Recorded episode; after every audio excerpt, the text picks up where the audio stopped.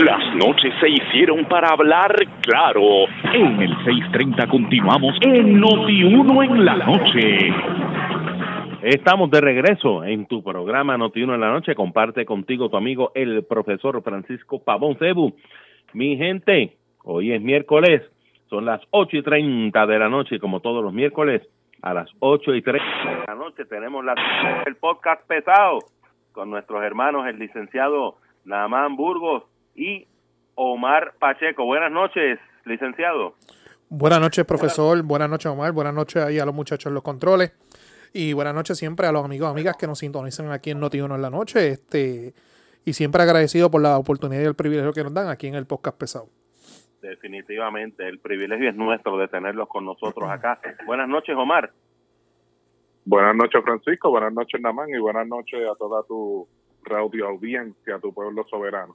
Mi gente, ¿cómo ha estado el día por allá en términos sísmicos y eso? ¿Ha estado, ha sentido por allá por, por Yauco y esas áreas? Hey, ahorita en Ponce, allí en el trabajo, estuvo chévere, dio un buen, un buen jamaquión corto pero sólido. Sólido, sí. Este, no, no vi nada en las redes así que, que se formara, ¿verdad? Eh, esto sabe el desahogo de siempre cuando tiembla, pero parece que no mucha gente lo sintió, lo sintió pero allí, en, por lo menos en mi trabajo en el edificio, este, tuvimos que salir afuera y toda la cosa, pero todo bien. Okay, eh, otro, otro más del montón. Otro más del montón. Un diario este, vivir en el sur. Sí, básico. Omar, pega las manos al micrófono para echarte este un, al, un desinfectante por aquí, porque nada más este no nada más no quiere que nadie, ¿verdad?, esté interactuando sin desinfección alguna. Así que ya yo me desinfecté las manos, desinfectate las tuyas para que podamos continuar, ¿está bien? Gracias. Así que nada. Dale, perfecto. Como tiene que ser. Este, Omar, ¿cómo, cómo consiguen el podcast pesado a través de las redes? Claro que sí, este, el podcast pesado, Facebook, Twitter, Instagram y YouTube. Estamos allí compartiendo, ¿verdad? Todo, todos nuestros episodios en nuestras plataformas de podcast que son Podbean y Spotify. Eh, y todos los miércoles aquí con, contigo, profesor, y, y, quiero aprovechar la oportunidad para agradecerle a todas, todas esas personas que nos, que nos escuchan, nos apoyan en nuestras plataformas de podcast. Ya sobrepasamos las 3.000 descargas. Eh, así que de verdad que súper contento, súper orgulloso, de verdad que, que una, una emoción brutal que no sé ni cómo explicar. Así que muchas, muchas gracias y y, y esos son 3.000 descargas, pero no todo el mundo descarga. No todo el mundo descarga, hay quien lo escucha sin descargarlo, tú sabes. Exacto, y, y, y, me apunto, y me apunto en eso, yo me escucho de vez en cuando también mis episodios y, no los descargo, voy a la aplicación y los busco, así que los oyentes son muchos, muchos, muchos miles más. Mi gente, y, para que y para que tengan la certeza, ¿verdad? Nosotros disfrutamos muchísimo esa sección del podcast pesado que ellos hacen con nosotros los miércoles aquí, a la, todos los miércoles a las 8 y 30 de la noche pero la que hacen allá es bastante diferente, se la van a gozar muchísimo, muchísimo. No tengan un poquito un poquito más pueblerino como un no poquito más radio, exacto un poquito más pueblerino como no se puede hacer aquí. Pero créanme que se lo van a gozar pero muchísimo muchísimo. Y los temas que toman son tocan son sumamente eh, relevantes. Bueno mi gente un tema que no podemos dejar pasar por alto en la noche de hoy definitivamente la sentencia descalificando a Ricardo Rosselló como delegado congresional. ¿Cuál es su opinión pesa sobre este a mí, asunto? A mí lo único que me duele es que le tengo que dar la razón a Naman. Eso es lo único que me duele. ¿Pero por qué te duele eso, chico? Porque el miércoles pasado tocamos, el miércoles pasado pues tocamos el, el miércoles pasado, seguro. Y, y, yo me iba con que no, con que ese era el derecho del pueblo y independientemente de donde él estuviera viviendo, ejerció un derecho del pueblo del voto y lo eligió él. Pero es que yo no dejo de pensar igual, independientemente de lo que decidió la, la jueza, yo sigo pensando eso mismo también. Pero nada más ya tú sabes que eso fue por otra línea, que él es el experto bueno, en leyes. experto en derecho, seguro. Licenciado, vamos a ver, denos su opinión pesa. ¿Cómo es que dice el refrán, más sabe el diablo por viejo que por diablo? Bueno, ¿y eso te aplica? ¿Eso te aplica? Ah, ya, ya, ¿Ah? ya yo llegué a una edad, como diría mi viejo, ah, ya las caras, ya las canas se me notan y las canas son edad, son experiencia y sabiduría. Vamos a cambiar el tema. Eh, sigue hablando. Por favor. Sí, por favor. Este, sigue hablando. No, no, no, pero, pero, ¿verdad? Un paréntesis, mi viejo decía eso, que las canas son símbolo de, de, de edad, de experiencia y sabiduría. Claro, es la experiencia, y la experiencia es de lo más valioso en Este, esta vida. Que no, no se los pinten por ahí los que se los pintan. Este, nada, como que ustedes acaban de decir el miércoles pasado, pues nosotros hicimos un, un análisis de, de la vista que se había comenzado ya a desfilar la prueba sobre la, la descalificación de Ricardo Rosselló, en el cual Proyecto Dignidad estaba solicitando su, su descalificación, ya que él había sido electo de forma rating, el planteamiento que se estaba haciendo, a lo cual se unieron básicamente todos los comisionados de los partidos, excepto el del PNP, es que Ricardo Rosselló no cumplía con los requisitos de ley para ser este electo, entre ellos pues el domicilio. Este, la representación legal de Ricardo José Nevares pues tenía un planteamiento y obviamente el derecho rogado y se hacen los diferentes planteamientos que se tengan que hacer pues que eh, eh, no le aplicaba ese requisito porque él había sido elegido de forma este, democrática rating por la voluntad del pueblo. Y el análisis que nosotros hicimos fue perfecto. Puede ser el, el- el- la persona, y puse un, un- un ejemplo la semana pasada. Imagínese que Juanito es el niño que todo el mundo quiere, el que canta en las plazas públicas todas las navidades y todo el mundo lo quiere. Y van y lo eligen y sale electo por mayoría de los votos. Pero hay un problema que Juanito tiene. Juanito no es mayor de edad. Juanito tiene 15 años. Aunque sea la voluntad del pueblo de que Juanito sea electo un cargo público X, Juanito no puede ejercer la posición porque no cumple con los requisitos de ley. Y eso fue lo que nosotros planteamos el programa pasado. Y hoy, bajo la sentencia de 20 páginas firmada por la honorable juez Rebeca de León Río, donde prácticamente de la prueba que se filó se demostró que Ricardo Rosselló su domicilio en el estado de Virginia. Ustedes acordarán que inclusive yo, yo manifesté y señalé, pues, ustedes no se acuerdan aquel comunicado que salió a comi- comienzos del año que él había comprado una residencia valorada sobre un millón de dólares, etcétera. Y eso fue parte completamente del, del desfile de pruebas. ¿Qué sucede ahora? Que es la pregunta que nos tenemos que hacer. Este, ¿qué, qué derecho le asiste a Ricardo Rosselló? Ellos tienen 15 días para reconsiderar la sentencia. Tienen 30 días. Para- Ah, ajá. Te, te voy a te voy a interrumpir un segundo. y Dale por ahí para abajo. Quiero, qui- quiero, leer, quiero leer la última página. Es bien importante estas palabras de la jueza. Dice por aquí, consono con lo expresado y en armonía con los lineamientos de nuestro Tribunal Supremo que ha dicho que, entre paréntesis, entre comillas, los jueces no debemos ser tan inocentes como para creer declaraciones que nadie más creería. Resolvemos que el querellado Ricardo Arrosello Nevares no cumplía con los requisitos de residencia ni de domicilio electoral establecidos en el artículo 8 de la ley 167 del 2020 al momento en que fue seleccionado por nominación directa como delegado, por lo que su elección estuvo viciada de nulidad, fue inoficiosa y no surte efectos jurídicos sentencia, en mérito de lo cual se declara lugar la querella del epígrafe, entiéndase la querella de Proyecto de Dignidad. En consecuencia, se ordena la descalificación de Ricardo A. Rosselló Nevares como delegado con- congresional. Esa, Rebeca León Ríos, de León Ríos. superior. esa expresión que, que utiliza la honorable juez Rebeca de León Ríos es una expresión que usamos mucho los abogados litigantes diariamente en los tribunales cuando se contrainterrogan ya sean testigos de, de- de- del- Estado, etcétera, sobre el misdemeanor y la forma en que declaran, pues que los jueces no deben de ser tan inocentes para creer lo que nadie creería. Este, la pregunta que nos tenemos que hacer ahora, que yo entiendo que es tema de discusión, ¿qué derecho le asiste a Ricardo Rosselló? Pues le asiste el derecho a reconsiderar la sentencia y el derecho a apelar la sentencia y, y hemos visto por ahí por los medios que posiblemente ese sea el camino que vayan a coger. La pregunta que nos debemos de hacer aquí ahora en Notiuno en la noche, en el podcast pesado, porque yo sé que gente del equipo de Ricardo Rosselló escucha este programa. Ante ese panorama, ¿cuál sería el camino correcto para Ricardo Rosselló? ¿Puedo decir la mía? Eh, Dele que yo ya yo tengo la mía. Que yo lo estuve expresando brevemente, brevemente al principio de, del programa.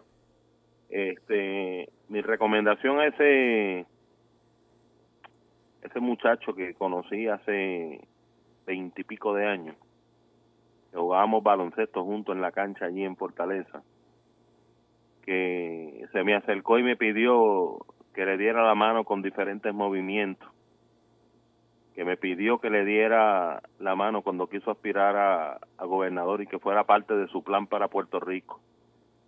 Que cuando gana la gobernación me pide que esté junto con él eh, laborando.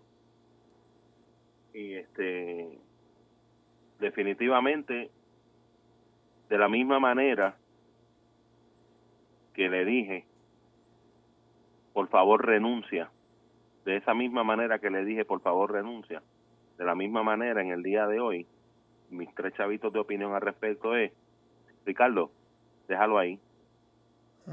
El pueblo sabe que te eligió. Tú no necesitas una posición oficial para hacer el trabajo que por tantos años has hecho en favor de la estadidad. Así que, de mi parte, del profe, como tú me dices, Ricardo, déjalo ahí y sigue haciendo lo que siempre has hecho, porque definitivamente tu nombre queda enaltecido ya con la elección que el pueblo hizo por ti en nominación directa. Esos son mis chavitos de, de opinión. Omar. Omar. Eh, concurro, concurro con el profesor. Yo entiendo que, que digo, eh, esa es nuestra nuestra opinión acá, ¿verdad? Fuera del ámbito legal, porque sé que en el ámbito legal tiene muchos caminos a escoger, varios caminos a escoger, perdón.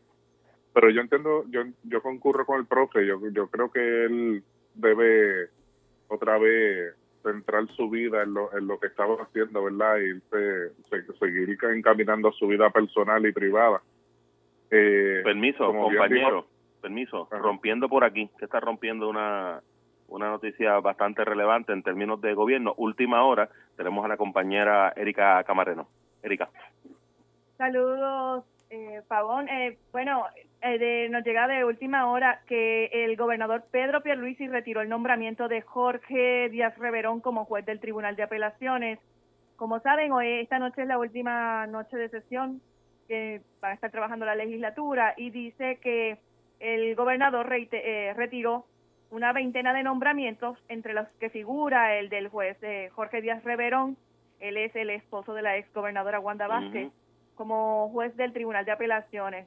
Así como esta, este, este nombramiento que se había hecho, Pierluisi retiró las nominaciones mediante una comunicación que fue leída en la sesión del Senado eh, entre estos también se encuentra el nominado comisionado del negociado de emergencias médicas, José Colón Grau, y eh, que estaba eh, figuraba entre los retirados, al igual que los nominados al Tribunal de Apelaciones, Juan Negrón Rodríguez y Camil Rivera Pérez.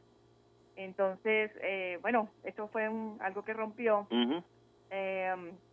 también fue removido de la de la sala temporal, dice a ver, aunque fue removido de la sala temporariamente, eh, concluyó que Díaz Reverón no violó los cánones de ética judicial. Eh, estas son informaciones así, pero eh, bueno, entre los hay otros más que fueron retirados por el gobernador este, en este último día de, sesión legislativa. Eso es lo que está rompiendo ahora mismo. En, esto, eso está sucediendo en este momento, mi gente, y como siempre tenemos a nuestra amiga por aquí, Erika Camarero, que siempre nos pone al día en última hora. Gracias. Muchas gracias, Erika. Gracias mil. Ok, continuamos, mis hermanos. Eh, wow, eh, brutal. Este, no, no, no me esperaba esta movilidad de perderse, pero ya mismo hablamos de eso. Déjame terminar entonces el pensamiento de Ricky.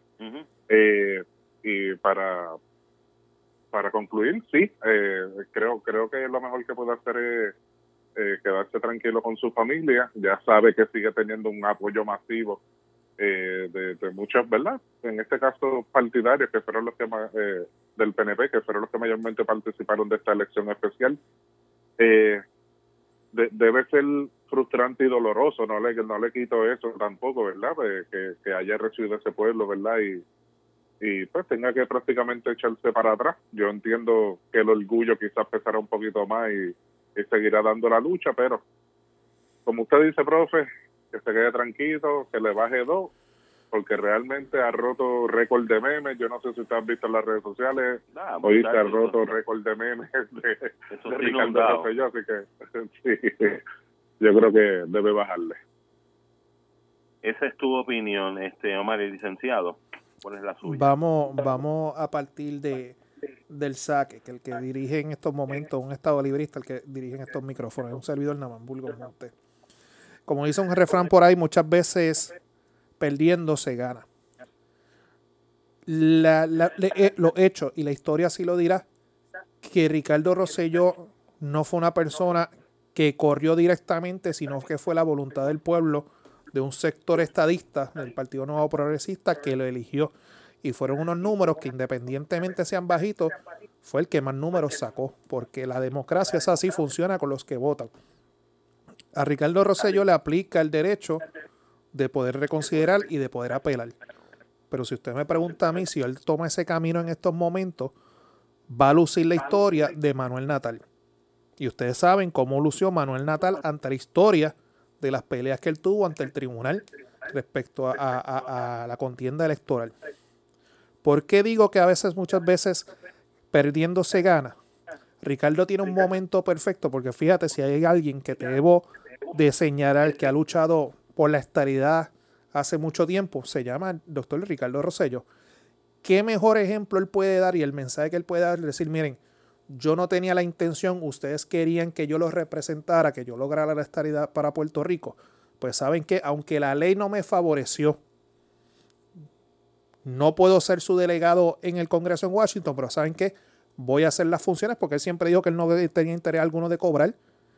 Él puede ser las personas de la que como exgobernador de poder coordinar la reunión y todo por estilo y poner el ejemplo. Y en programas aquí anteriores nosotros hemos dicho a Ricardo Rosselló todavía le queda años de vida y sabe Dios, y lo hemos dicho, lo hemos señalado, que posiblemente él pueda hacer un comeback independientemente para la gobernación o cualquier puesto político, porque todavía tiene su, su fanbase, por decir así. Yo creo que lo mejor es este asunto dejarlo aquí, no hacer ningún tipo de reconsideración, no hacer ningún tipo de apelación, agradecerle a la gente que, que, salió a votar en medio de, de casi una pandemia para, para ejercer su derecho al voto y votar por él.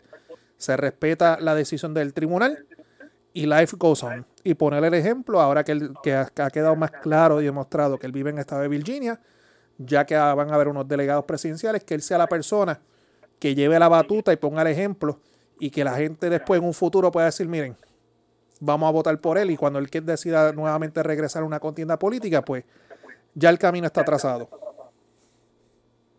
Bueno, vamos a ver si entonces, este, o sea, no, yo no tengo duda de que efectivamente pues se va se va a llevar al, al apelativo, ¿verdad? No tengo la menor duda, pero como estamos hablando en términos de, opinión... volvemos y decimos, tiene su derecho, pero, pero consejo de amigo, déjalo aquí, déjalo aquí.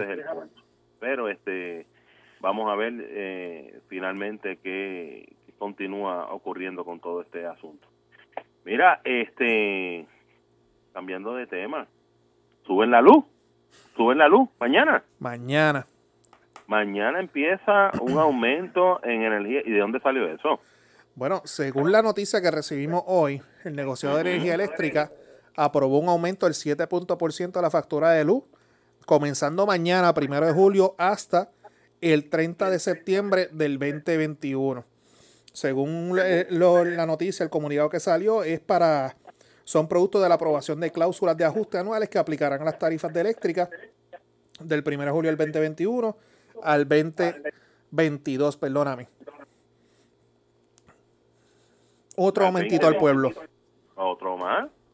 Pero entonces que yo tengo un titular por aquí, este, y ahora es que estoy un poquito ahí, perdón, ansioso al respecto, porque ya hablamos del de, la luz, pero es que este titular que yo tengo aquí, que salió ahorita, Quinto aumento en la factura de agua desde el 2018 entra en vigor este jueves. ¿Y cuándo es este jueves? Mañana, primero de Ay, mi madre. tras de que tenemos una... tormenta tocando la puerta, mañana tenemos doble aumento. Doble aumento. Estamos hablando de agua y de luz comenzando mañana. Aquí estamos hablando de un 2.5%, que para algunos podría parecer la cosa más sencilla del mundo, pero mi gente, esto sube completamente los utilities. Sí, un, este, un, chavo aquí, un chavo acá, otro chavo acá, cuando viene a ver, tienen más vacío el bolsillo.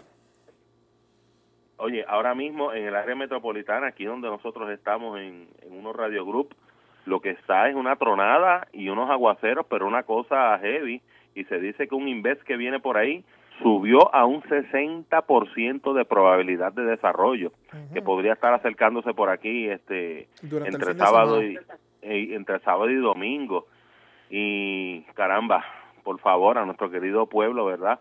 Siempre le damos el consejo de vamos a prepararnos, vamos a estar este preparados porque no debe ser algo que nos tome por sorpresa, pero decimos, wow, está está fuerte el asunto. Oigan, en los minutitos que nos quedan, escucharon conferencia de prensa del gobernador donde entre otras cosas estuvo hablando de que posiblemente eliminara este completamente todo lo que tiene que ver con orden ejecutiva respecto a, a, COVID, que era una de las posibilidades que estaba analizando. No que sea la única posibilidad que tiene, porque habló de flexibilizarlo muchísimo más, pero que entre las posibilidades está la de eliminar eh, orden ejecutiva anti-COVID. ¿Qué les parece a ustedes esto? Omar. Licenciado. Omar.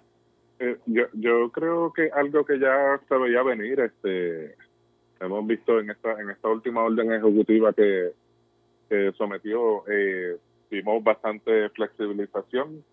Hemos visto los moles llenos, hemos visto las playas llenas, hemos visto los restaurantes llenos, ya hubo conciertos en el Choliseo, hay muchos otros conciertos más vendiéndose, eh, los parques de pelota, la AA ya comenzó y también se están llenando.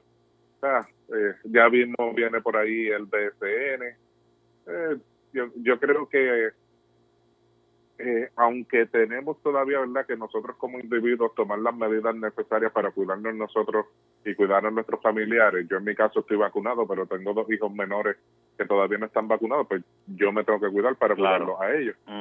eh, pero, pero, eh, creo que el momento ya, ¿verdad?, de, de, volver más a la, a la normalidad. Este, el COVID, gracias a Dios, se ha reducido bastante. Eh, así que yo creo que, que está en el borderline de sí, sí eliminar por completo eh, las órdenes ejecutivas. Si, si hubiera alguna limitación sería mayormente en cuestiones de cupo en los restaurantes, en los parques, cosas así, en, en sitios públicos.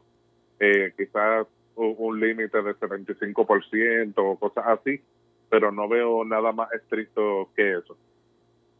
Ok, licenciado, ¿qué piensa sobre eso que está sugiriendo el, el gobernador? Ustedes eh, recordarán que hace varios varias conferencias de prensa atrás el presidente Joe Biden puso como meta del levantamiento de, de los protocolos en diferentes estados y ciudades de la nación americana el 4 de julio. E inclusive, durante lo que va de semana ya hay ciudades que ya han manifestado que ya el 4 de julio van a eliminar por completamente las restricciones del COVID-19. La realidad es que muchas ciudades ya han pasado el 70% de la vacunación. Y coincido con Omar, ya nosotros, usted sale a la calle, obviamente la gente sigue con el protocolo la mascarilla y el distanciamiento, pero ya hemos llegado a un punto que la orden ejecutiva como tal, su implementación ya no tiene razón de ser ya usted ve que, que, los conciertos se están abriendo, este, diferentes este, restaurantes, se, se, la conglomeración. Yo compré, yo compré, yo compré taquillas para conciertos ya. Ah, eh, este, me imagino que es cajetón, ¿verdad? Este... ¿Qué es eso? Sí. y yo entiendo que ya, ya, y coincido con Omar, o sea, ya yo entiendo que ya el 4 de julio el presidente después se va a dirigir a la Nación Americana. Yo, según mi, lo, lo, los rumores que de pasillo, de Fortaleza, el gobernador también el 4 de julio también va a estar haciendo su, su anuncio. Y como siempre hemos dicho desde el principio, todavía no hemos salido del 100% de esto. Por ahí anda una variante Delta, etcétera. Uh -huh. Pero esto es prudencia de cada cual. O sea, aquí es cuestión de seguir con el distanciamiento, la limpieza, que por favor, yo solamente espero si algo hemos aprendido de todo esto es este, si no está to tocando las cosas innecesariamente, el acercamiento innecesario con las personas, la desinfectación de las cosas, pues yo espero que año y medio hayamos aprendido eso. Pero yo creo que ya, ya la orden ejecutiva, ya su razón de ser, ya, ya, ya, no, ya, no, ya no tiene razón de ser. Y ya, esto ya prácticamente de, tenemos un pie afuera y el otro ya próximamente. Sí, y en muchas ocasiones he comentado aquí, y lo comento una vez más, eh, nosotros como, como país, Puerto Rico, eh, definitivamente podremos tener 20.000 y 800 situaciones, pero en términos de la forma como hemos manejado el COVID en comparación con muchos otros países alrededor del mundo, de verdad que dictamos pauta, nos fuimos bastante adelante en la manera en cómo, cómo lo hicimos y pues mira, llega el momento en que como que ya, ya, vamos a salir de esto ya y vamos a regresar a la normalidad. Ahora bien, por supuesto, ponle que se quite, mira, ya no es compulsorio el uso de mascarilla. El que quiere usarla la seguir usando, ¿verdad? Por supuesto. Y, y no está de más. Es que no sea compulsorio. Y así sucesivamente, pues entiendo que vamos a ir eh, de regreso. Se había perfilado para que el mes de agosto entráramos dentro de la inmunidad de rebaño. Así que me parece que por fin vemos luz al final del túnel, como tiene que ser. Así que bien importante, no lo dañemos, vamos bien. No lo dañemos, vamos bien. Vamos a poner de nuestra parte, eso es así. Y, y vuelvo y reitero, espero que hayamos aprendido a desinfectar, distanciamiento, sacar, llamar para sacar cita, importante sobre eso y vamos a ver si aprendimos algo en año y medio, cambiamos un poquito. Y a dar clases virtuales Gracias. y todas esas cosas. Ahí vamos a cambiar el tema. Bueno, compañeros, gracias mil, gracias mil por haber estado compartiendo una vez más esta sección del podcast pesado. ¿Dónde le consiguen? Repita nuevamente a través de las redes. Oman. El podcast pesado, Facebook, Twitter, Instagram, YouTube y nuestras plataformas de podcast en Podbean y Spotify. Y como siempre, todos los miércoles, Notiuno en la noche a las 8 y 30 de la noche, aquí con el profesor Francisco Pavón Feus. Gente, entren para que escuchen esos podcasts. Una vez más se los recomiendo. Se lo van a gozar muchísimo. Mis hermanos, licenciado Namán Burgos y Omar Pacheco, gracias mil una vez más por haber estado compartiendo. Dios mediante nos escuchamos el próximo miércoles. Se me cuidan mucho. Aquí a las órdenes siempre. Un abrazo y cuídense durante, esta mal durante este mal tiempo, por favor. Eso es así. Sí, gracias, gracias Francisco y no se pierdan nuestro último episodio, estuvo buenísimo, tuvimos de invitado al representante Jesús Manuel Ortiz, así que no se lo pueden perder, que estuvo buenísimo. Y antes de irnos, un segundito, mis felicitaciones a José Luis Dalmau y Tatito que se sentaron para firmar el presupuesto. Muy bien. Muy bien. Así, ya era hora. Mis felicitaciones también. Un abrazo, mis hermanos. Se me, se me cuidan. cuidan. Nosotros vamos a ir a una pausa y cuando regresemos venimos con nuestro asesor de negocio